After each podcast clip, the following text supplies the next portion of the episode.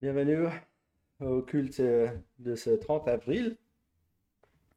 Et nous allons commencer par un cantique. Les cieux et la terre, c'est le numéro 48. Avec cette mélodie de Mozart. Les cieux et la terre célèbrent en chœur la gloire du Père, de Dieu créateur. Le, deux, euh, le 48.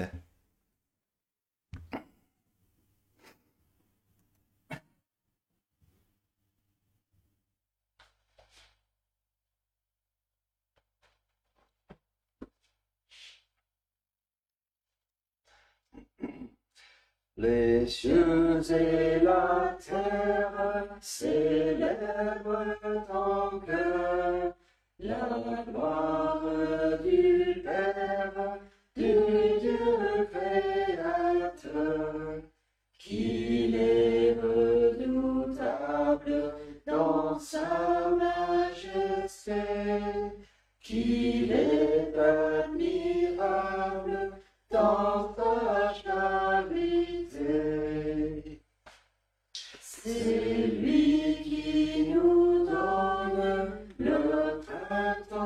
joyeux, les fruits de l'automne, l'été radieux, largesse infinie que rien ne tarit, sa main rassasie tout être qui vit. La vive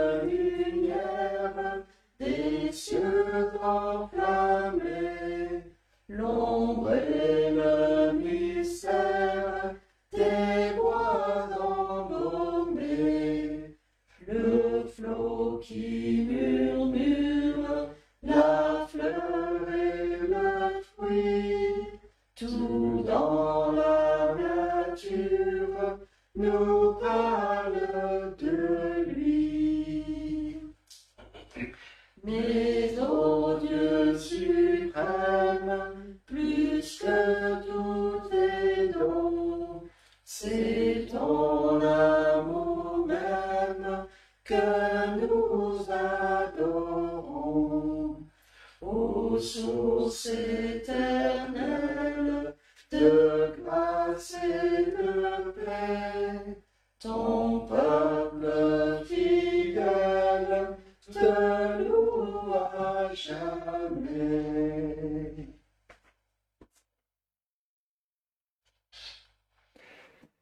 Vous pouvez garder euh, la place euh, si vous n'avez pas fermé la, le livre de cantique. Nous allons chanter le 49 après. Mais tournons-nous tournons dans la parole de Dieu pour lire un psaume. Je vous invite à lire le psaume 115 avec moi. Ce psaume qui reconnaît d'ailleurs notre Dieu créateur des cieux et la terre.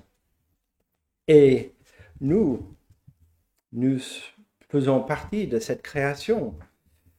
Nous sommes faits euh, avec la poussière, n'est-ce pas? Nous lisons cela dans le deuxième chapitre de Genèse. Et l'Éternel a soufflé la vie euh, dans euh, cette poussière quand il a créé l'homme. Et nous, euh, nous cherchons toujours à adorer quelque chose. Et voilà, cette intelligence euh, que nous sommes créés par Dieu.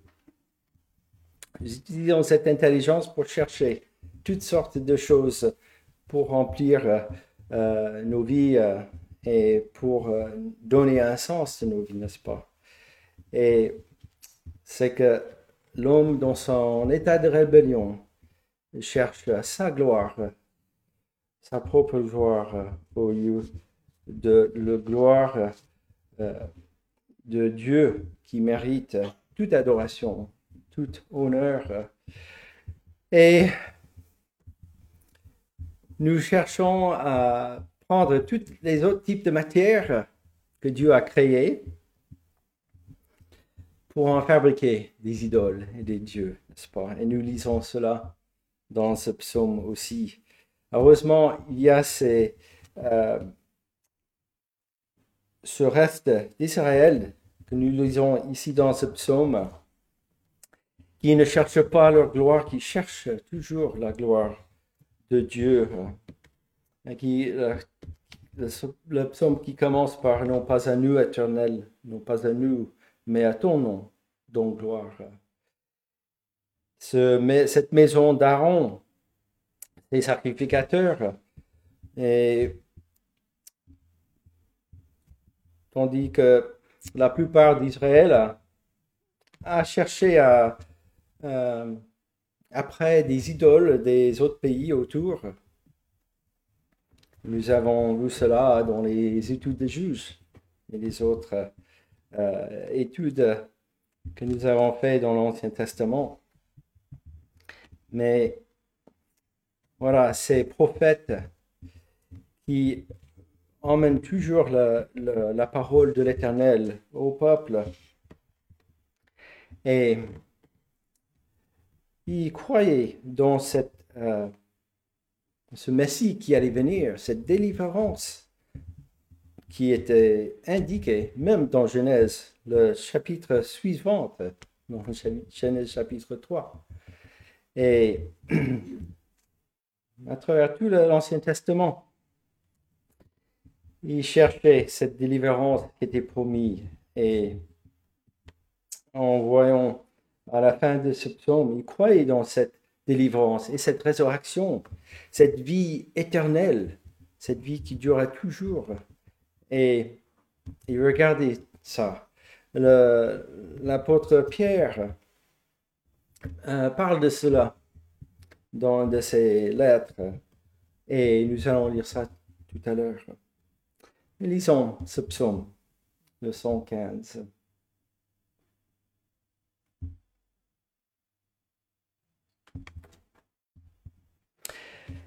non pas à nous éternel, non pas à nous, mais à ton nom, dont gloire, à cause de ta bonté, à cause de ta fidélité.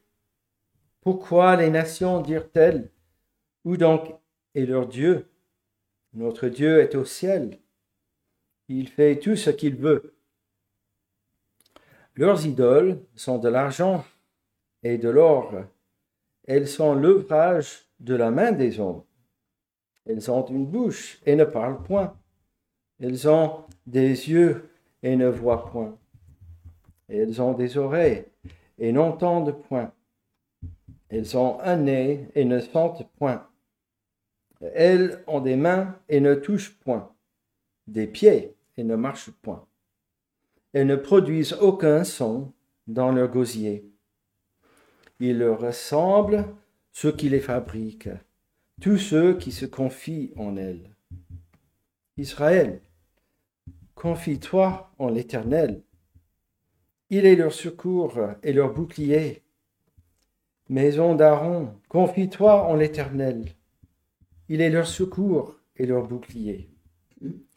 Vous qui craignez l'Éternel, confiez-vous en l'Éternel. Il est leur secours et leur bouclier. L'Éternel se souvient de nous.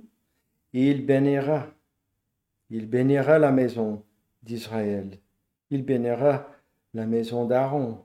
Il bénira ceux qui craignent l'Éternel. Les petits et les grands. L'Éternel vous multipliera ses faveurs à vous et à vos enfants. Soyez bénis par l'Éternel, qui a fait les cieux et la terre. Les cieux sont les cieux de l'Éternel, mais il a donné la terre au Fils de l'homme. Ce ne sont pas les morts qui célèbrent l'Éternel. Ce n'est aucun de ceux qui descendent dans le lieu du silence, Mais nous, nous bénirons l'Éternel dès maintenant et à jamais. Louez l'Éternel.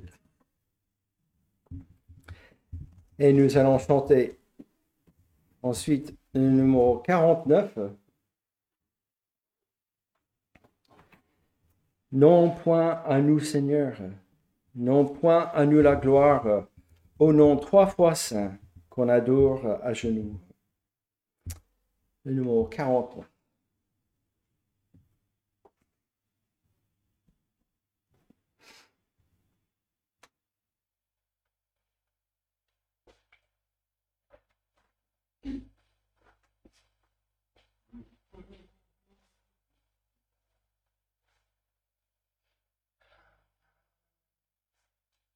Non point à nous, Seigneur,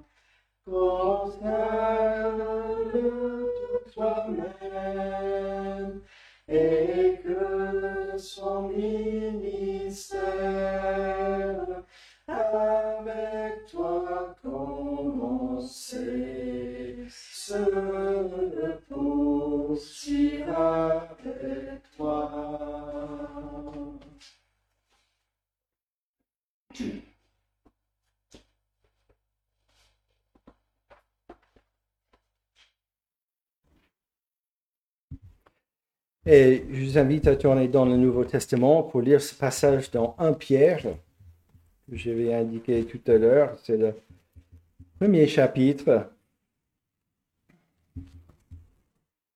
Premier chapitre de 1 Pierre.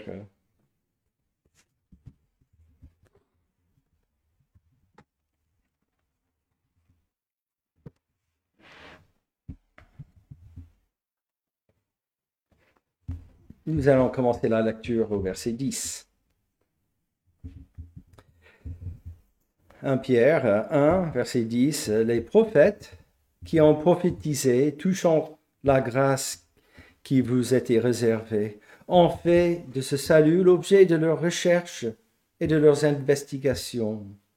Il voulait sonder l'époque et les circonstances marquées par l'Esprit de Christ qui était en eux et qui attestait d'avance les souffrances de Christ et la gloire dont elles seraient suivies. Il leur fut révélé que ce n'était pas pour eux-mêmes, mais pour vous, qu'ils étaient les dispensateurs de ces choses que vous ont annoncées maintenant ceux qui vous ont prêché l'Évangile par le Saint-Esprit envoyé du ciel, et dans lesquels les anges désirent plonger le regard.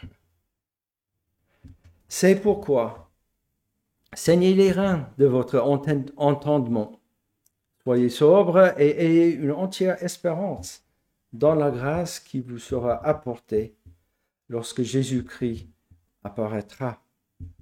Comme des enfants obéissants, ne vous conformez pas aux convoitises que vous aviez autrefois, quand vous étiez dans l'ignorance. Mais puisque celui qui vous a appelé est saint, vous aussi soyez saints dans toute votre conduite, selon qu'il est écrit, vous serez saints, car je suis saint. Et si vous invoquez comme Père celui qui juge selon l'œuvre de chacun, sans favoritisme, conduisez-vous avec crainte pendant le temps de votre séjour sur la terre. Vous savez que ce n'est pas par des choses périssables, par de l'argent ou de l'or, que vous avez été rachetés de la vaine manière de vivre que vous aviez hérité de vos pères mais par le sang précieux de Christ, comme d'un agneau sans défaut et sans tache, prédestiné avant la fondation du monde. Il fut manifesté à la fin des temps, à cause de vous. Par lui, vous croyez en Dieu, qu'il a ressuscité des morts, et lui a donné la gloire, en sorte que votre foi et votre espérance repose sur Dieu. Ayant purifié vos âmes en obéissant à la vérité pour avoir un amour fraternel sincère, aimez-vous ardemment les uns les autres de tout votre cœur, puisque vous aviez été régénérés, non par une sémence corruptible, mais par une sémence incorruptible, par la parole vivante et permanente de Dieu car toute chair est comme l'herbe, et toute sa gloire comme la fleur de l'herbe. L'herbe sèche et la fleur tombe, mais la parole du Seigneur demeure éternellement. Et cette parole est celle qui vous a été annoncée par l'Évangile. Et je vous invite à chanter le numéro 180.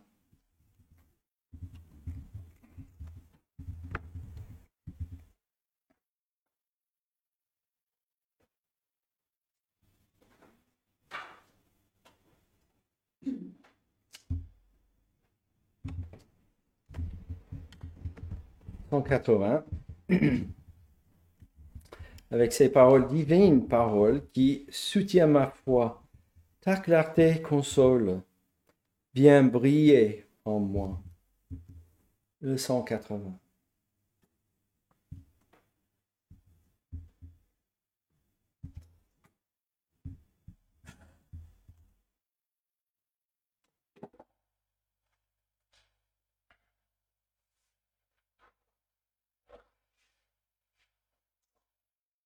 Divine parole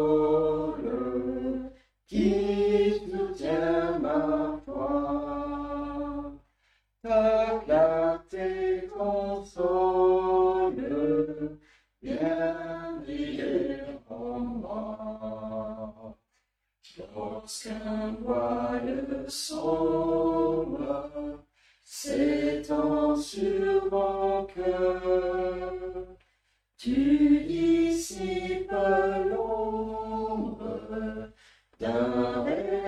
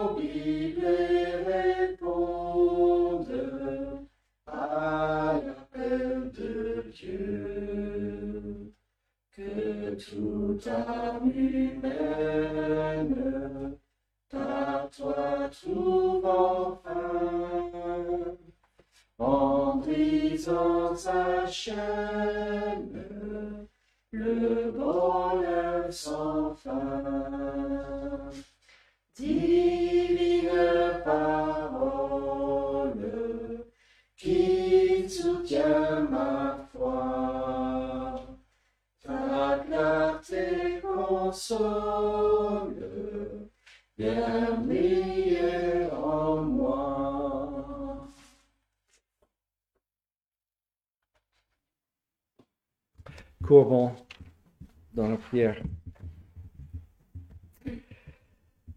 Notre Dieu, notre Père céleste, nous te louons et nous te bénissons car tu es ce Dieu qui a créé toutes choses, ce Dieu avec la puissance infinie qui règne sur toutes choses dans ta création. Ce Dieu qui a un dessein bien précis pour sa création ce Dieu qu'il a révélé dans sa parole et aussi révélé dans sa parole faite chair, Jésus-Christ, ton Fils qui est venu euh, pour euh, accomplir ce dessein de rédemption de nous, ces créatures rebelles contre toi. Et nous voulons devant toi dans l'adoration et la louange, car c'est euh, pas quelque chose euh, que nous avons euh, fabriqué, que nous avons conçu, mais tout cela vient de toi. Et nous pouvons venir en Jésus-Christ devant toi, en sachant qu'il a pris nos péchés de, ôter devant ta face et qu'en lui, nous avons cette vie éternelle euh, que tu as promis. Notre Dieu, nous demandons que euh, tu nous aides dans ces moments ensemble. Nous venons à l'écoute de ta parole, à l'explication de ta parole et par ton esprit que tu nous aides à, être instruits et éclairés, encouragés par ta parole, ces paroles de vie. Et effectivement, dans nos faiblesses, car euh, nous avons tendance à dériver très facilement et euh, soit nous voulons ajouter quelque chose à ta parole, ou nous voulons enlever quelque chose de ta parole. Nous avons ces deux cas où euh, nous voulons ajouter en révélation que, que tu as bien précis que toute ta parole est suffisante pour ton peuple, tes enfants, à te connaître et de euh, t'adorer et de persévérer dans cette vie ici-bas. Et que tu nous as appelés euh, par euh, ta grâce, par ta miséricorde et euh, pour chacun de nous, nous avons un, but bien précis que tu nous utilises pour ta gloire. Et c'est pas juste pour ici qui est très temporaire, mais le but pour d'être avec toi éternellement. Donc, nous demandons aussi que euh, tu nous aides à prendre toute ta parole entière et de ne pas mettre des choses à côté que nous n'aimons pas entendre ta parole. Mais aide-nous, Seigneur, à regarder cette vérité et de l'appliquer à nos vies, afin que nous puissions vivre devant ta face, ici-bas, à soumettre à ta parole, en sachant que un jour nous serons, euh, nous continuerons euh, à vivre dans la gloire avec toi. Et notre Dieu, Bénis ta parole en nos cœurs ce matin. Bénis ton serviteur qui va la porter et que nous puissions entendre ta voix. Et pour ceux qui ne te connaissent pas encore, que ce soit un jour euh, qu'ils viennent te, te connaître et que cette invitation qui est proclamée par l'Évangile soit pas juste euh, qui, passe euh, à nos oreilles et que nous sommes sourds de l'entendre, mais que ce soit selon ta volonté, cet appel efficace qui, en fait, c'est une commande qui dit, comme les disciples que nous avons vus la semaine dernière, suis-moi. Et cette commande qui donne la capacité, qui ranime, qui régénère, qui euh, tourne euh, cette âme vers toi et qui vient à te connaître, ce, Dieu éternel, ce Dieu tout-puissant, par ce sacrifice de ton Fils Jésus-Christ. Donc, que tu appelles, euh, qui que tu avais prévu pour ta gloire aujourd'hui. Et nous demandons ces choses au nom de notre Sauveur Jésus-Christ. Amen. Donc, avant le message, nous allons chanter un dernier cantique. Le 215. vous voyez que forcément, plus de temps. Philippe euh, n'est pas avec nous ce matin. Alors, chantons le 180, 180 215. Toi qui dispose.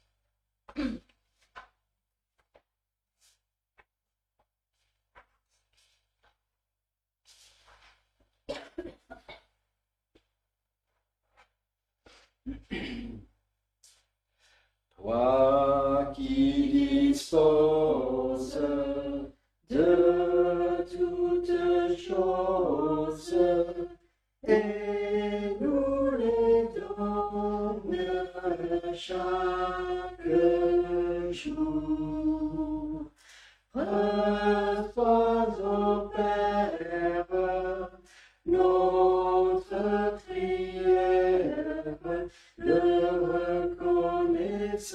et d'amour.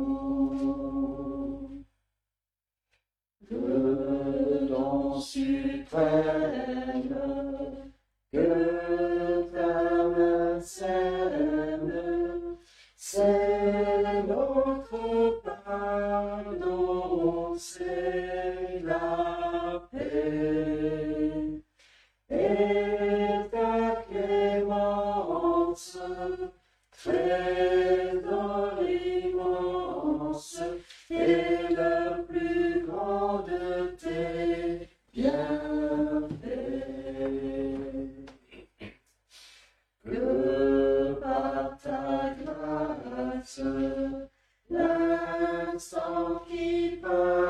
passe, c'est pour nous rapprocher de toi. Et chaque heure,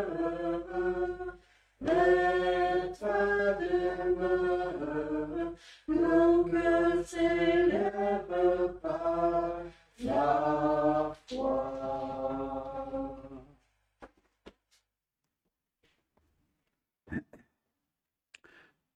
Bien, alors, euh, pour cause de Covid, donc, on a cette petite interruption dans l'évangile de Matthieu.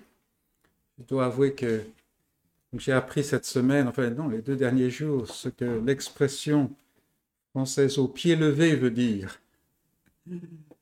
Mais j'étais tenté par un message, il y avait un passage qui me tentait, mais comme c'était euh, Matthieu chapitre 4, euh, j'ai résisté à la tentation. Et je vous invite à ouvrir la parole de Dieu dans la lettre de Paul aux Romains, chapitre 7. Nous allons regarder un passage bien connu et nous allons nous réjouir, nous encourager à voir le plaisir d'un misérable ou les délices du misérable. Donc chapitre 7 de Romains et nous commençons la lecture au verset 14 jusqu'à la fin du chapitre, 14 à 25. Et c'est la parole de Dieu. Nous savons en effet que la loi est spirituelle, mais moi, je suis charnel, vendu au péché, car je ne sais pas ce que je fais, je ne fais point ce que je veux, et je fais ce que je hais.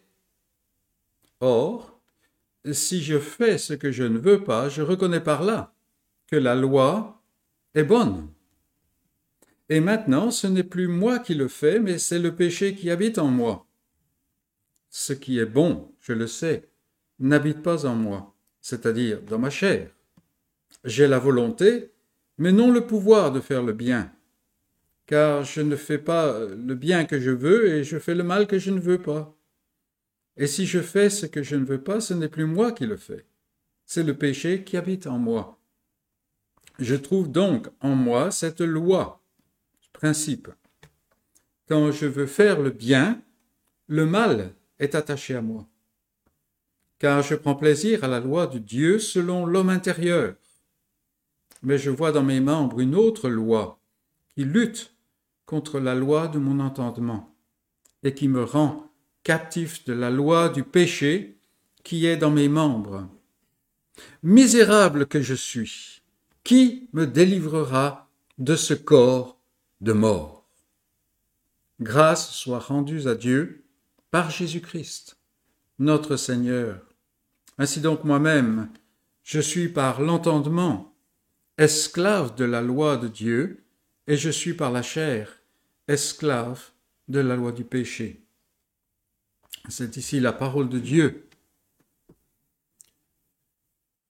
Donc un passage que nous avons déjà vu, euh, probablement plusieurs fois, mais le chapitre 7 de la lettre de Paul aux Romains est un très beau passage et c'est un texte fondamental pour la vie du chrétien.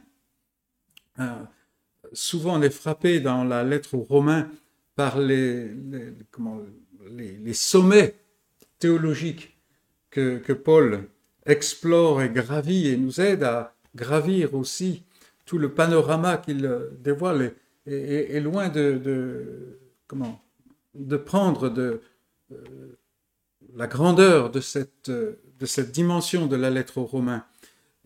Mais une chose qui me frappe de plus en plus, c'est le réalisme de Romains. En fait, le réalisme de toute la parole de Dieu, mais euh, ici, le réalisme. Paul, bien qu'il euh, mette les théologiens à contribution presque au-delà de leur capacité, c'est un homme qui vit dans le même monde que nous. Et euh, c'est ce qui fait la richesse de sa lettre, en particulier ici.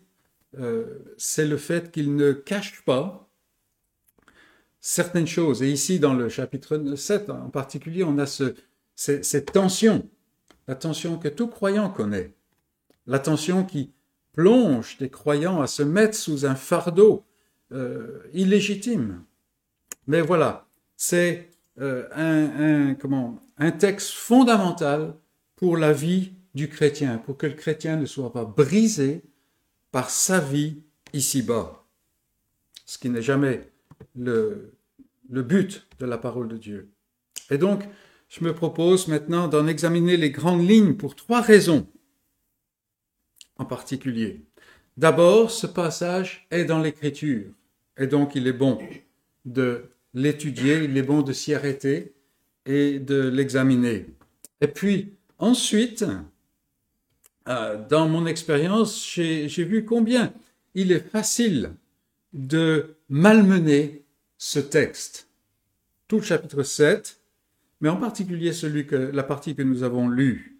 Il est aisé de, malmener ce texte et euh, tout sincèrement de se laisser, euh, de se baser sur d'autres textes et de les prendre euh, un peu comme un slogan, ce qui amène à éliminer la loi de Dieu et à vivre comme si elle n'existait pas. Et cela se produit même avec euh, des croyants qui sont bien enseignés. Et peut-être même euh, c'est un, un, une tentation, un danger euh, qui guette ceux-là en particulier.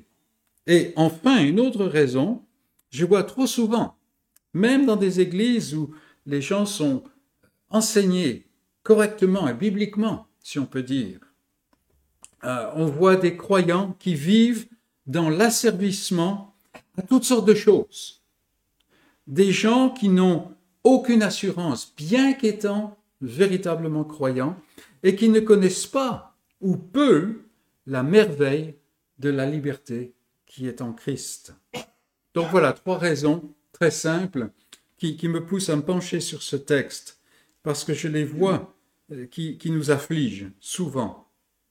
Et avant d'aborder l'explication du passage que nous avons lu, et, par extension de chapitre 7, j'aimerais faire quelques remarques. Pour commencer, ce chapitre 7 de la lettre aux Romains est écrit par un croyant. Et il décrit l'expérience passée et présente d'un croyant. Il est très possible que vous rencontriez, que vous entendiez des gens qui disent le contraire. Il y a toutes sortes de cas de figure. Mais ils sont dans l'erreur. Comment Voilà la question. Comment un homme non croyant pourrait-il dire, pourrait dire, verset 6, mais maintenant nous servons sous le régime nouveau de l'esprit. Ou bien euh, au verset 22, qui pourrait, sans être touché par la grâce de Dieu, dire, je prends plaisir à la loi de Dieu selon l'homme intérieur Chez un non-croyant, l'homme intérieur est mort. Non, Paul parle ici de quelqu'un qui est devenu croyant. Il parle de ce qu'il était et puis de ce qu'il est devenu par la grâce de Dieu en Jésus-Christ. Et, et, Paul, bien entendu, applique euh, ce cas de figure à son propre cas. Il ne mentionne rien au sujet de ce que l'homme qu'il imagine ici sera quand un jour il espère pouvoir remporter la victoire sur le péché. Non, ça n'est pas le propos de Paul ici du tout. C'est un croyant qui parle. Il parle de son expérience passée et de son expérience euh, présente. L'autre remarque que je veux faire, et qui est très importante, est que l'apôtre ne parle pas ici de sentiments. Il parle de connaissance. Quand il dit, par exemple, au verset 9, Pour moi, je vivais, mais je mourus. Ou quand il dit au verset 14, Nous savons que la loi est spirituelle, mais moi, je suis charnel. Paul, quand il dit ces choses, euh, ne parle pas de ce qu'il ressent. Il parle de ce qu'il sait par suite d'observation. C'est très important. Très important. Nous vivons dans une génération d'émotions, de sentimentalisme. Et, on est touché par ces choses. Trop de croyants vivent dans l'asservissement et la crainte. Pourquoi? Parce que ce sur quoi ils se fondent en tant que croyants n'est pas la parole objective de Dieu, la loi et l'évangile. Mais ils se reposent sur leurs sentiments, comment ils se ressentent. Or, vous le savez très bien, les sentiments bougent, les sentiments varient, parce qu'ils appartiennent à ce corps de mort. Ils appartiennent, les sentiments appartiennent à cette chair ce corps de mort dont le croyant a été affranchi et dégagé par la vérité, qu'il le ressente ou non, par la parole de Dieu. C'est la parole de Dieu qui libère, n'est-ce pas? Et c'est ainsi qu'il n'est plus, le croyant n'est plus sous la loi, mais sous la grâce. Il lui faut donc écarter ses sentiments en tant que base de son assurance et se fonder sur la vérité, sur sa connaissance de la vérité. D'où les exhortations répétées de sonder les Écritures, de méditer, de ruminer ces choses, afin d'être de plus en plus familier avec la vérité objective de la parole de Dieu. Donc voilà deux remarques qui sont importantes et, et je vous invite à y réfléchir on, a tendance à, glisser sur ces choses, n'est-ce pas? Passons à notre premier point. Que dit le texte? Que dit le texte? Et il est nécessaire de se poser cette question, car Paul utilise un langage euh, dont Pierre lui-même dit euh, il y a des points difficiles à comprendre euh, dans les écrits de Paul dont les personnes ignorantes et mal affermies tordent le sens. 2 Pierre 3, 15, si vous prenez des notes. Donc Pierre lui-même, grand apôtre Pierre, le premier soi-disant pape, trouvait que Paul écrivait des choses difficiles. Donc on est en bonne compagnie. Et nous voulons savoir ce que Paul dit ici surtout qu'il utilise des mots qui sont traduits et euh, de, telle manière qu'ils peuvent conduire euh, à des comment à, des incompréhensions. Il utilise par exemple le mot loi euh, dans plusieurs sens. Paul ici parle de la liberté dont le croyant jouit vis-à-vis -vis de la loi. Veut-il dire que le chrétien vit n'importe comment maintenant qu'il est sous la grâce et qu'il n'est plus sous la loi? Veut-il dire que le vrai croyant fait ce qui lui plaît? Bien sûr que non. Ou comme le dirait Paul, loin de là. Que la pensée périsse. Ce serait vivre de telle manière, ce serait vivre selon la chair. Ce que la parole ne recommande jamais aux croyants, n'est-ce pas? Qu'est-ce que la loi de Dieu? Voilà une question à nous poser. Qu'est-ce que la loi de Dieu? Parce qu'il y a des divergences de pensée par rapport à cela. Et comme nous sommes euh, des êtres qui tendent à euh, faire le balancier, n'est-ce pas, d'aller d'un extrême à l'autre, il est très rare qu'on soit au milieu. Qu'est-ce que cette loi de Dieu? Et tout simplement, c'est l'expression de la volonté de Dieu pour sa créature. Dès qu'on parle ainsi, on voit tout de suite que la loi de Dieu, sa volonté, est aussi éternelle que Dieu lui-même. Est-ce que Dieu peut changer de volonté? Lui qui est immuable. Ce n'est pas possible. Alors, comment est-ce qu'on peut être libéré de la loi? Comment est-ce qu'on peut être libre de la loi Comment est-ce qu'on peut ne plus être sous la loi, mais sous la grâce? Évidemment, on ne peut pas se dégager de la volonté de Dieu, de cette volonté qui est exprimée et révélée tout au long de sa parole et qui est, par exemple, codifiée dans le décalogue. Je me rappelle euh, un jour parce que nous faisions face avec euh, un ami euh, à, certaines critiques et j'ai dit non, nous ne sommes pas contre la loi. On ne peut pas arracher la page de Exode 20, qui est euh, l'expression de, euh, de la loi du, du, décalogue, les mots de Dieu, comme il est dit, n'est-ce pas? Non.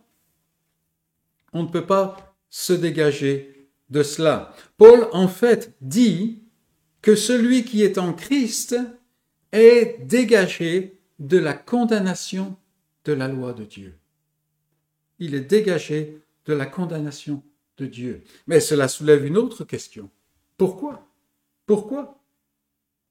Et la réponse que Paul développe à grande longueur, c'est parce que Christ l'a subi.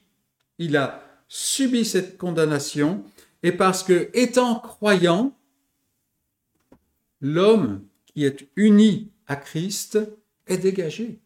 Il n'est plus touché par la condamnation de cette loi. Cette loi n'a plus de, euh, comment, de, force par rapport à lui, puisqu'elle a été assouvie, satisfaite en Jésus-Christ. On a beaucoup de questions ce matin. Faut-il alors penser que la loi de Dieu n'existe plus pour le croyant? Certains le disent. Là encore, Paul montre par son expérience que la loi qui le condamnait autrefois continue de condamner le péché qui demeure en lui. Autrefois, dit-il, n'ayant pas conscience de la spiritualité de la loi, de la dimension spirituelle, il l'interprétait à sa manière. Et on a l'image caricaturale de, de, Paul chaque soir qui prenait son calepin, alors si les calepins existaient, et qui regardait les dix commandements et voilà, il mettait, il cochait chacun des commandements parce qu'il avait tout, euh, tout respecté.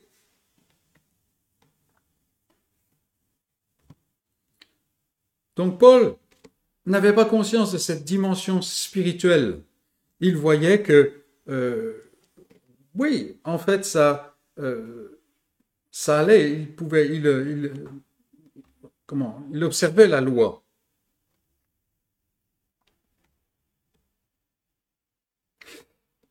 Donc il ne se voyait pas condamné par la loi. Paul euh, voyait euh, la loi sous un certain jour. Il montre donc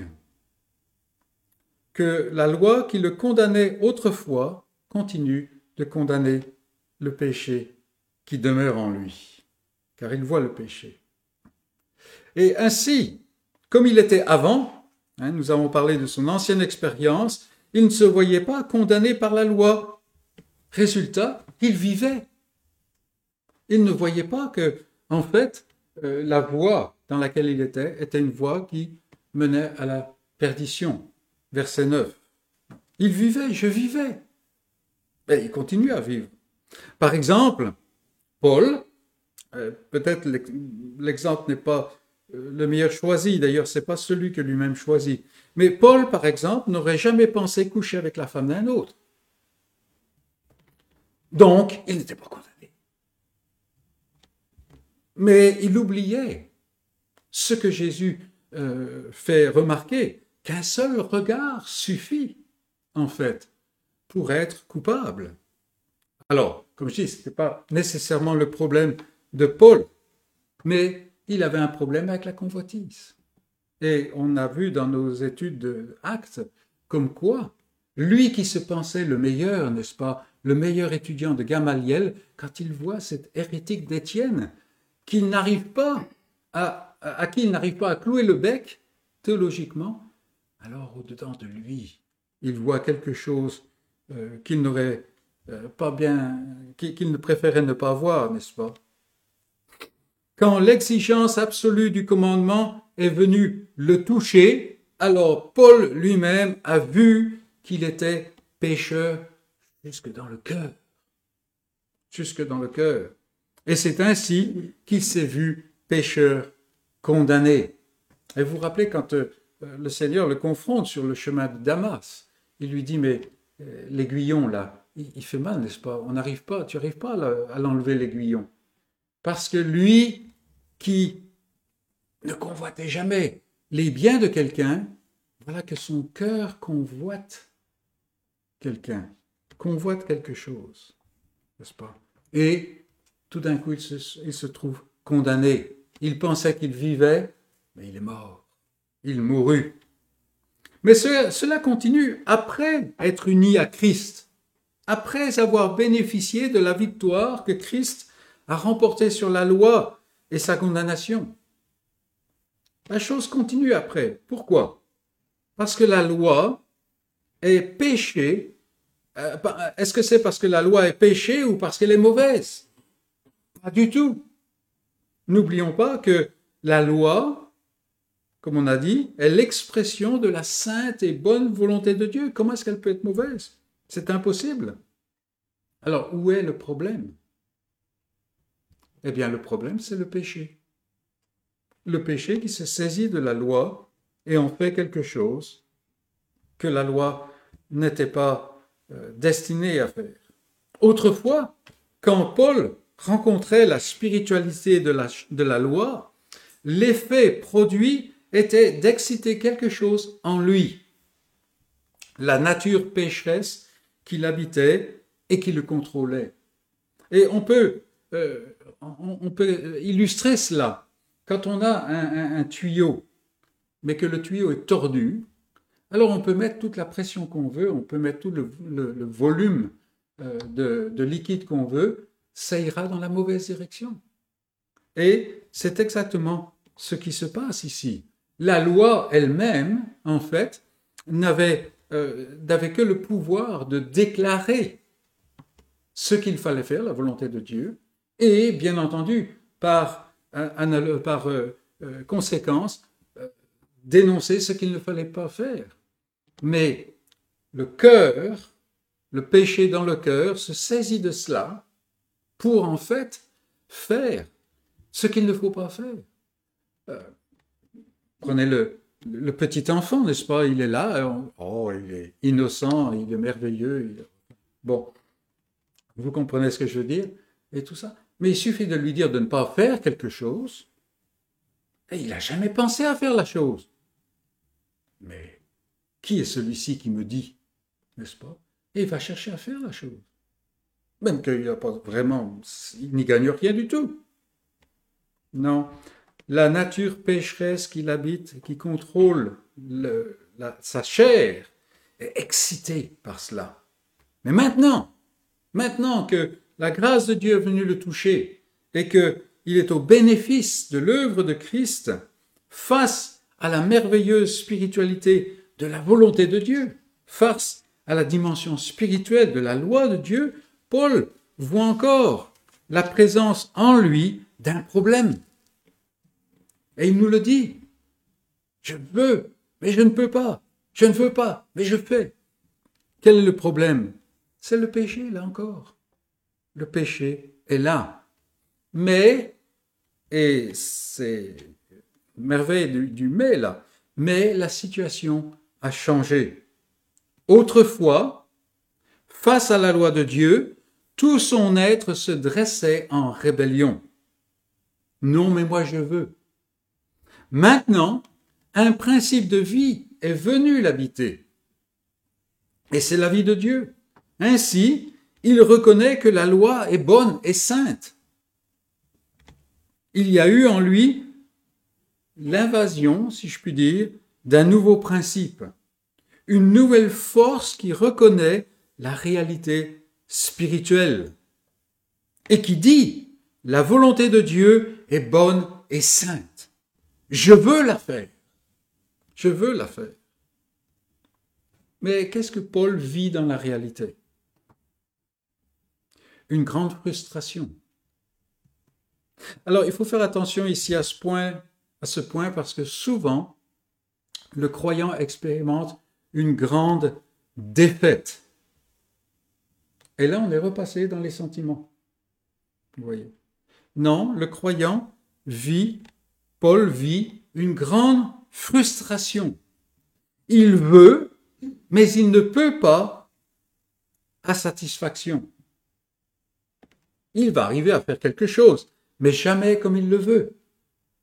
Il ne veut pas, mais quoi? Il le fait. Il le fait. Il y a en lui donc deux principes, deux dynamiques, deux forces qui s'opposent. Et c'est la tension que nous avons ici. C'est pour ça que je parle du réalisme de Romain, du réalisme de la parole de Dieu.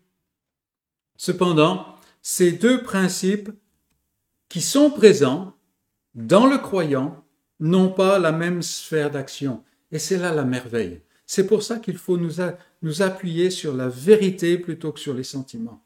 Ils n'ont pas la même sphère d'action. Ce qui anime la volonté de Dieu est dans le cœur dans l'homme intérieur, dans ce qui est renouvelé, dans ce qui est vivant. C'est pour cela que Paul dit, je prends plaisir avec l'homme intérieur, avec le, moi très intime, n'est-ce pas? Et c'est pourquoi il ne vient plus sous la condamnation. Vous avez remarqué, il dit, si, je veux ne pas le faire. Si je ne veux pas le faire, alors ce n'est plus moi qui le fais. Euh, bon, désolé, mais c'est Paul qui le fait. Oui, mais il n'est plus sous la condamnation parce que nous regardons la, liberté du croyant par rapport à la condamnation de la loi. Il n'est plus sous la condamnation, ne vient plus sous la condamnation. Pourquoi? Quelqu'un est déjà passé. Mais tous ses efforts pour faire ce qu'il aime et éviter de faire ce qu'il est se heurte au fait que la force de l'égocentrisme du péché en lui agit toujours. Toujours ce, cet autre principe qui est là. Mais seulement ce principe de rébellion, ce principe de péché agit seulement dans son corps, ce corps de mort. Et il agit d'une manière qui diminue selon la lumière de connaissance qu'il reçoit de la parole de Dieu. Donc il s'appuie sur la vérité, et plus il s'appuie sur la vérité, d'où l'intérêt de sonder la vérité, alors moins cet autre principe n'a de force, n'a de puissance. Alors vous allez me dire, ça c'est pas mon expérience parce que en fait, je pêche d'une manière encore plus grave. Ah, il faut peut-être s'arrêter ici et s'apercevoir qu'on a glissé de nouveau dans les sentiments. Non, notre perception de la gravité du péché s'est développée, ce qui est quelque chose de complètement différent, complètement différent. Donc il y a cette tension entre ces deux, ces deux principes. Et quand Paul dit ce qui est bon, je le sais, n'habite pas en moi, alors, il n'est pas en train de dire qu'il est comme un diable, qu'il est quelqu'un d'absolument atroce. Non. Paul, ici, dit tout simplement que la moindre conformité avec la volonté de Dieu, la plus petite euh, observance de la loi de Dieu, de la volonté de Dieu, euh, qu'on puisse voir dans sa vie, ne vient pas de lui. Ce n'est pas quelque chose qui est naturel à lui-même. C'est la vie de Dieu c'est la vie que Dieu lui a donnée, cette vie de Dieu en lui qui produit cela. et le corps de sa chair introduit son imperfection. Euh, comment est-ce qu'on peut illustrer cela? Ça va, être différent pour chacun de nous, n'est-ce pas? Euh, Pour moi, par exemple, quand j'étais euh, dessinateur, alors le dessin que je voulais faire était très clair dans ma tête, n'est-ce pas? Et il était parfait. Mais quand il sortait de mes doigts, les autres pouvaient penser qu'il était très bien, mais pour moi, non. Non. Et puis dès qu'il était fini, j'étais prêt à le, le mettre de côté parce que non, ma main n'arrivait pas à, à, reproduire ce que mon esprit voyait. Simplement une illustration, n'est-ce pas? Et ici, c'est exactement ce que Paul euh, ressent ici. La chair introduit l'imperfection. Il veut faire la volonté de Dieu. Voilà que, au détour d'une euh, circonstance et tout cela, voilà la tentation du péché. Et la chair, elle est plus rapide que nous. Hein elle s'en saisit. Et voilà euh, que Paul a chuté, voilà que euh, nous avons trébuché. Et c'est là toute la force du cri que nous entendons sortir de la bouche de Paul. Misérable que je suis. Peut-être que ce mot misérable a perdu de la force pour nous, mais c'est quelqu'un qui est complètement démuni de tout, qui est dans la misère. Misérable que je suis. Je suis dans un carcan. Je suis dans une prison, dit Paul. Et il lève les yeux euh, dans, son dénuement, dans sa faiblesse, et il dit, mais qui va me délivrer? Qui va me délivrer? Et ici, à ce point, si Paul était encore incroyant, il arriverait probablement à dire ces choses aussi. Et tout de suite après, il dirait, alors, je vais faire plus d'efforts. Je vais faire plus d'efforts, quels que soient les efforts, n'est-ce pas? En effet, Paul n'aurait pas encore vu le péché pour ce qu'il est. Et la, marque de l'incroyant, c'est de voir le péché comme des actions. Mais le péché est un état qui produit des actions. Et l'homme incroyant ne voit pas non plus la réalité de son asservissement. Il se pense encore capable. Je vais faire plus d'efforts. Mais en tant que croyant, parce que Paul écrit en tant que croyant, Paul voit que Dieu veut la vérité jusqu'au plus profond. Il voit aussi, parce que la parole a éclairé sa connaissance, qu'il est totalement incapable de faire la volonté de Dieu au niveau qui satisfait Dieu. On a souvent parlé de ce Dieu qui est impossible à vivre, n'est-ce pas? Il veut ses 100%, alors qu'il sait qu'on ne peut pas le faire.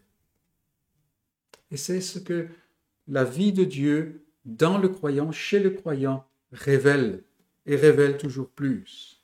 Et enfin, maintenant, parce qu'il est croyant, Paul voit que Dieu a pourvu. Il a donné la solution en envoyant celui qui a accompli parfaitement la volonté de Dieu. Nous voyons tous les, euh, récits évangéliques et une bonne partie de ces récits montrent la vie de, euh, de Jésus. Et puis, il y a une bonne partie qui est consacrée à sa mort sur la croix. Mais la vie et la mort de Christ s'appartiennent. On ne peut pas avoir l'une sans l'autre. Parce que Christ, pendant toute sa vie, a accompli la loi de Dieu parfaitement, c'est-à-dire à la satisfaction du Dieu trois fois saint. Il a donc pourvu à celui qui a accompli parfaitement la volonté de Dieu. Il voit, Paul voit que celui-ci, qui est pur a aussi payé la dette de l'offense. C'est pourquoi, c'est pourquoi Paul, au verset 25, s'écrit quelque chose, euh, il dit, ainsi par moi-même, je vois, je suis par l'entendement esclave de la loi de Dieu, je suis par la chair esclave de la loi du péché. Il y a ces deux principes, n'est-ce pas? Et donc la solution n'est pas en lui. Et c'est pour cela qu'il s'écrit Grâce soit rendue à Dieu par Jésus-Christ, notre Seigneur. Et ça, mes amis, aucun non-croyant ne peut le dire de manière euh, véritable. Ça n'est pas possible. Ça n'est pas possible. Christ a remporté la victoire et donc il a dégagé de la condamnation de la loi tous ceux qui sont en lui. Et Paul se place là. Et maintenant, il cherche à connaître cette volonté divine toujours davantage pour la vivre, pour la vivre. Donc voilà, en fait, ce que dit le texte. Ce que dit le texte. Il n'y a plus aucune condamnation, et c'est ainsi que Paul va continuer, n'est-ce pas, pour ceux qui sont en Jésus-Christ. Jésus-Christ a tout reçu. Et donc un autre point, le problème. Le problème. Parce que nous venons de voir dans les grandes lignes euh, la vérité que Paul aborde en Romains 7. Et, si nous voulons, nous pouvons retourner à ces messages que nous avons eus il y a euh, maintenant assez longtemps pour dégager un peu plus dans les détails cela. On a donc vu les grandes lignes de cette vérité que, Paul aborde. Le croyant, issu d'une race coupable de rébellion contre Dieu et une race assujettie à euh, la condamnation en raison de son incapacité à accomplir à satisfaction la volonté divine, euh, le, le croyant est libéré de l'asservissement à la condamnation et à la servitude du péché. Ce n'est pas ainsi qu'il se sent, mais c'est la réalité. Cela vient en raison de l'œuvre double de Christ, sa vie parfaite, sa mort expiatoire, et de l'union avec Christ par la grâce au moyen de la foi, ce qui est donné par Dieu dans la force de son, dans la puissance de son esprit. En conséquence, le croyant est désormais libre d'accomplir la volonté divine grâce à la force qui lui confère, qui lui confère la vie implantée en lui par l'Esprit et selon la lumière que lui donne l'Écriture. Maintenant, le croyant, il voit la spiritualité de la volonté de Dieu grâce à l'Écriture. Et l'Esprit de Dieu euh, grave cela dans son cœur. Et maintenant, il est, libéré de cela. Pourquoi? Parce que son esprit est recréé et il veut des choses qu'il ne voulait pas avant. Oh oui, quelqu'un veut euh, ne pas faire le mal, euh, de sorte à ne pas aller en enfer. Ça, c'est une motivation différente, n'est-ce pas? Alors, pourquoi parler de problème? Eh bien, tout simplement en raison de la présence de la chair, qui est en elle-même incapable de se soumettre à la volonté de Dieu. Des fois, on a tendance, quand on, entend euh, euh, annoncer l'évangile euh, ou expliquer la parole de Dieu, on a l'impression qu'il y a, en fait, on est, il y, a, il, y a, deux personnes en nous. Il y a cette personne qui veut toujours plus faire ce que Dieu et, et, tout. Et, et ça n'est pas la réalité. La chair ne veut pas faire la volonté de Dieu. Elle ne le voudra jamais jusqu'au jour où elle euh, revêtira, par la euh, grâce de Dieu l'incorruptibilité et l'immortalité. La chair ne veut pas faire la volonté de Dieu. Ça n'est pas possible. Et c'est maintenant le, croyant est libéré de cela. Or, vous allez me dire, mais cela est fini avec la conversion. Maintenant, avec la conversion, je suis libre. Pas vraiment. Pas vraiment. Ne sommes-nous pas toujours dans notre corps? La chair est là, n'est-ce pas? Il y a effectivement un nouveau principe qui a été implanté et qui ne disparaîtra jamais maintenant, si vraiment il est implanté. Mais l'ancien principe, le principe de la chair, est encore là, et il est bien là, comme on en fait l'expérience chaque jour, n'est-ce pas? Alors, ce n'est pas un langage de défaite, c'est un langage de connaissance et c'est un langage qui peut permettre de, voir où est la force et où est la faiblesse et quelle est, euh, quelle est la, la solution, n'est-ce pas? Comment s'exprime cet ancien principe chez le croyant, ce principe de la chair, ce principe du corps de mort, comme l'appelle Paul? Comme Paul l'a démontré, il ne peut, il ne peut pas parvenir jamais à un niveau qui soit acceptable par Dieu. Si bien que le croyant est totalement dépendant de Christ. Il n'y a pas un moment où il peut se tenir par lui-même. Et il est dépendant de son union avec Christ. Chez certains, cela euh, s'exprime par le fait que, bien qu'ayant été sauvé par grâce, on revient euh, pour le vécu sous une loi quelconque. On n'a pas compris exactement que on n'est pas capable d'accomplir parfaitement, selon ce qui est acceptable par Dieu, on n'est pas capable d'accomplir par nous-mêmes cette volonté. Donc on se met sous une loi quelconque. Et il y a autant de petites lois euh, qu'il y a d'êtres humains.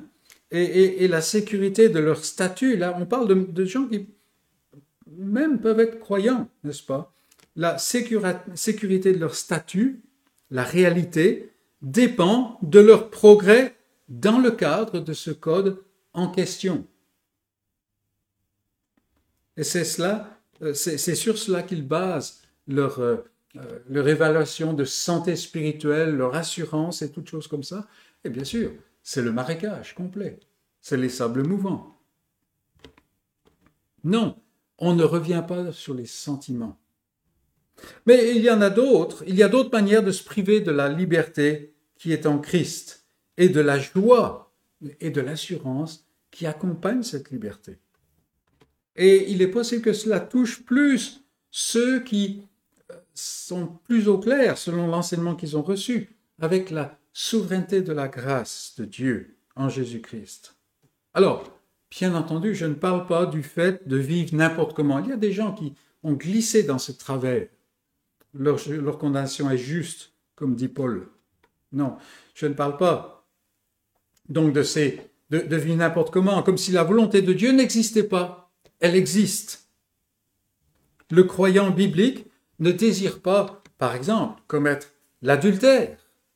Cela ne vient pas du fait qu'un code donné par Moïse l'interdit effectivement, dans les dix mots de Dieu que Dieu a donnés à Moïse, n'est-ce pas, il y a un commandement qui interdit l'adultère. Mais ce n'est pas la raison pour le croyant. Non, cela vient parce qu'il est croyant du fait que la parole de Dieu dit que Dieu est l'adultère. Il a de la haine pour l'adultère. Pourquoi? Parce que cela est contre sa nature, lui qui est fidèle. Et comme je dis, c'est simplement une, illustration. Ainsi, le cœur nouveau désire faire ce que Dieu veut, ce que Dieu aime, même quand la chair exerce des influences contraires. Et là, on a cette lutte. Et la parole de Dieu vient nous aider. La connaissance de la parole de Dieu, du euh, caractère spirituel de la parole de Dieu nous aide. D'où l'intérêt de sonder la parole de Dieu et de la méditer. On, rencontre souvent des croyants qui se reposent sur le fait, par exemple, qu'ils sont dans une bonne église. Je suis dans une bonne église. On le dit, euh, pas nécessairement de, mauvaise façon, mais c'est le fait de se reposer sur cela qui pose problème, n'est-ce pas? Euh, Il y a encore quelques, il y a, peu de temps, quelques temps, quelqu'un euh, me parlait d'un couple euh, en demandant est-ce que tu peux euh, les aider, ils ont des problèmes et tout ça. Alors bien sûr, dans mes questions, j'ai cherché à savoir si j'avais affaire avec un couple croyant ou pas croyant. Parce que bien entendu, les conseils sont différents, bien sûr. Et, et cette personne m'a dit, alors tout de suite vous allez voir, c'est pas pas vraiment une expression française, mais ils sont assis sous l'évangile. Et cela devait m'assurer que euh, ces gens-là étaient de vrais croyants. Bon, la manière dont on me disait qu'ils vivaient me m'amenait à douter de cela. Et j'ai fait quelques recherches et puis effectivement, ça, n'était pas. Mais vous voyez, ils sont assis sous l'évangile. Donc cette personne se reposait sur le fait que ces gens vont à l'église le dimanche. euh, et voilà, maintenant ils sont OK. Euh, si j'avais conseillé ces gens-là, c'était une catastrophe, n'est-ce pas? Parce que, non, et quelques temps après, la personne m'a dit, euh, bon, moi aussi j'ai recherché un peu, bon, peut-être que non. Hein. Donc, vous voyez, des gens qui sont assis sous l'évangile, je ne dois pas me reposer sur la chose. Judas, même quand les autres sont partis, chapitre 6 de Jean, n'est-ce pas? Les multitudes ont quitté Dieu, quitté Jésus, dit, ces paroles sont dures. Judas restait. Ils étaient encore douze. On sait où il a fini, n'est-ce pas? Et on connaît des gens qui enseignent l'évangile et qui enseignent l'évangile correctement, qui donnent des preuves qu'ils ne connaissent pas la vie de Christ. C'est terrible. On ne peut pas se lever en euh, juge des autres, mais il suffit d'ouvrir les yeux des fois. Ou bien on se repose sur le fait qu'on a compris comment l'évangile fonctionne. Ça, c'est peut-être quelque chose qui, euh, comment, guette plus les prédicateurs. On sait comment expliquer la rédemption, la substitution et tous ces grands mots et comment ces choses euh, comment s'imbriquent les unes dans l'autre, dans les autres et ainsi de suite. Et on mesure son statut dans le salut par la qualité de la connaissance qu'on a accumulée. Mais ce n'est pas quelque chose qui tient, qui tient la route. Une illustration dans la, la vie de tous les jours, peut-être pas dans la vie de tous les jours, parce que ça, ça fait affaire avec des docteurs. Alors, on ne voit pas les docteurs tous les jours, et puis même quand on veut les voir, ils ne sont pas là maintenant. N'est-ce pas? Nous sommes dans ces déserts médicaux. Mais le docteur a cumulé une, une connaissance énorme, n'est-ce pas, s'il est bon docteur? C'est pour ça qu'il faut toutes ces années d'études, et puis même, il ne s'arrête jamais d'apprendre. Mais cela ne touche pas la personne elle-même.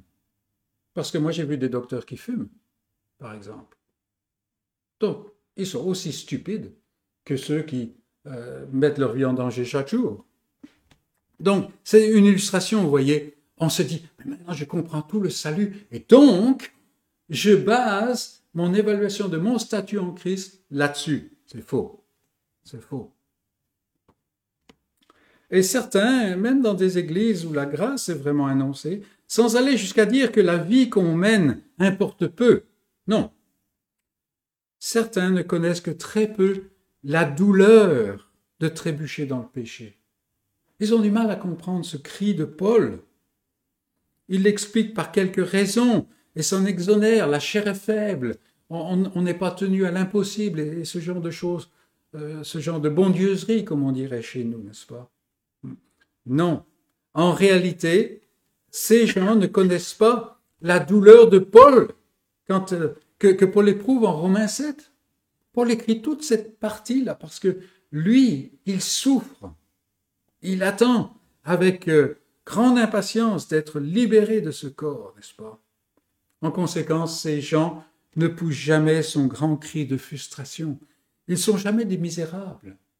Et parce qu'ils ne sont jamais vraiment des misérables, et là je parle des sentiments, alors ils ne connaissent jamais le délice du misérable, la joie du misérable. Ils ne connaissent pas ce plaisir du, du, du, comment, du verset 22. Regardez, verset 22. Car je prends plaisir à la loi de Dieu, selon l'homme intérieur. Je prends plaisir à la volonté de Dieu. Ça, c'est nouveau. C'est nouveau. Avant que Dieu fasse une œuvre en moi, je ne pouvais pas prendre plaisir à cela. Je pouvais prendre plaisir à la manière dont je pensais euh, observer la volonté de Dieu. Je ne prenais pas plaisir dans la volonté de Dieu, dans la loi de Dieu. Non, ces gens-là ne connaissent pas la douleur, ils ne connaissent pas les délices. Alors, le remède. On en a déjà parlé, n'est-ce pas? Et on termine avec ça. Quel est ce remède dont nous avons besoin? Déjà, j'ai mentionné le fait de passer des sentiments à la connaissance.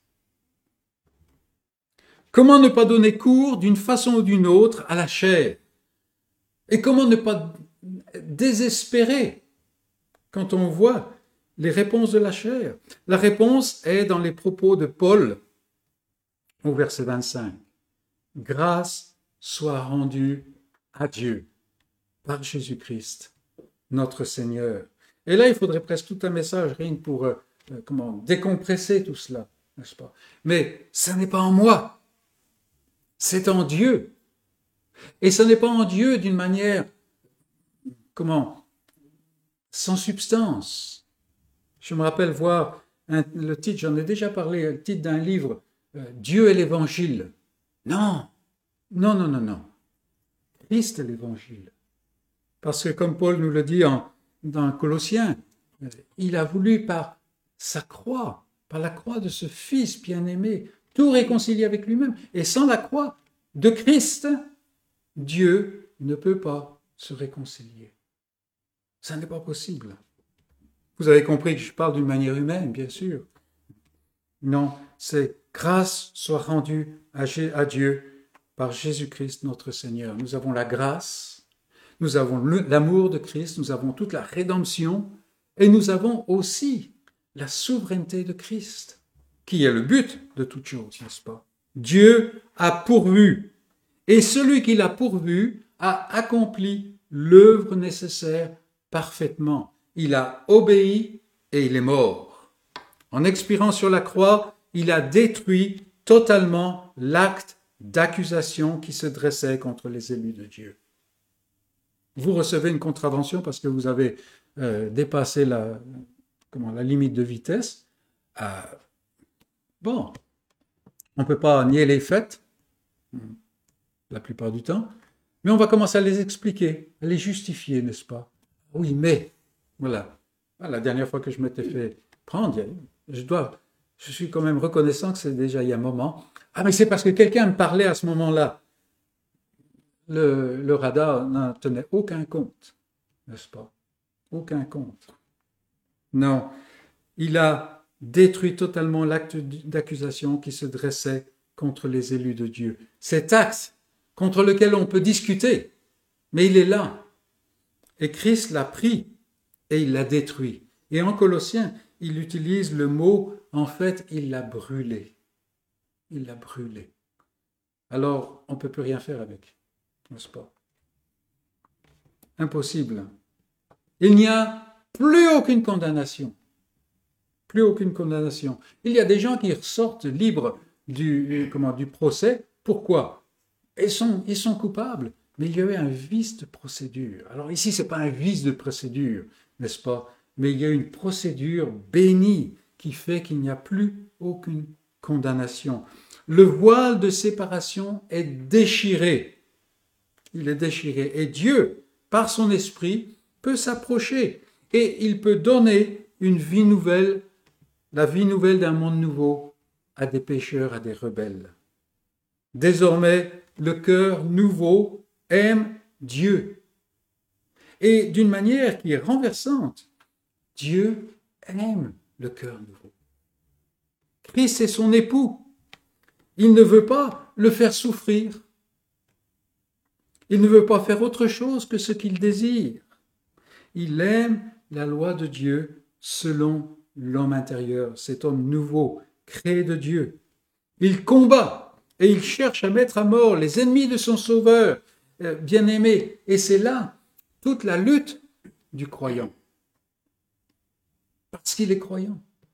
Parce que Christ vit en lui. Et chaque fois que sa chair incapable le fait trébucher, il se lamente plutôt que s'excuser. Ça, c'est une bonne un, bon signe, une bonne marque d'un croyant. Il s'écrit avec force qu'il veut être délivré de ce carcan. Une des marques du croyant, c'est qu'il se détourne des idoles pour vivre au service du Dieu vivant et vrai et pour attendre des cieux son Fils. Pourquoi? Parce que le Fils vient détruire ce carcan. Il vient apporter l'immortalité, l'incorruptibilité, est-ce que même on comprend ces choses? Et il est délivré par son union avec Christ. dès aujourd'hui, dès aujourd'hui, et il le sera parfaitement lors de l'avènement de son Sauveur. Réjouissons-nous du délice du misérable. demandons au Seigneur de nous manifester notre misère toujours davantage, afin que Christ soit glorifié en nous. Amen.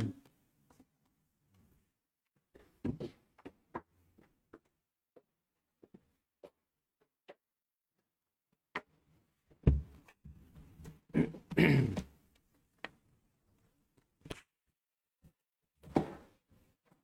vous invite à chanter euh, le numéro 361. 361. Quel bonheur euh, de marcher avec lui.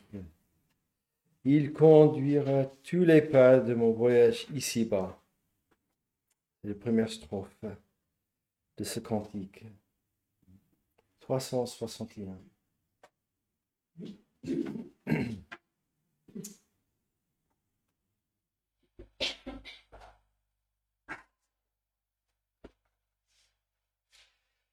Quel bonheur de marcher avec lui. Quel bonheur de marcher avec lui. Il conduira tous les pas de mon voyage ici-bas. Quel bonheur de marcher avec lui. Quel bonheur d'avoir un tel sauveur. Quel bonheur d'avoir un tel sauveur. Il me garde dans sa main, me conduit dans son chemin. Quel bonheur d'avoir un tel sauveur. Quel bonheur de pouvoir le servir. Quel bonheur de pouvoir le servir. Il est fidèle et puissant, son cœur toujours me comprend. Quel bonheur de pouvoir le servir.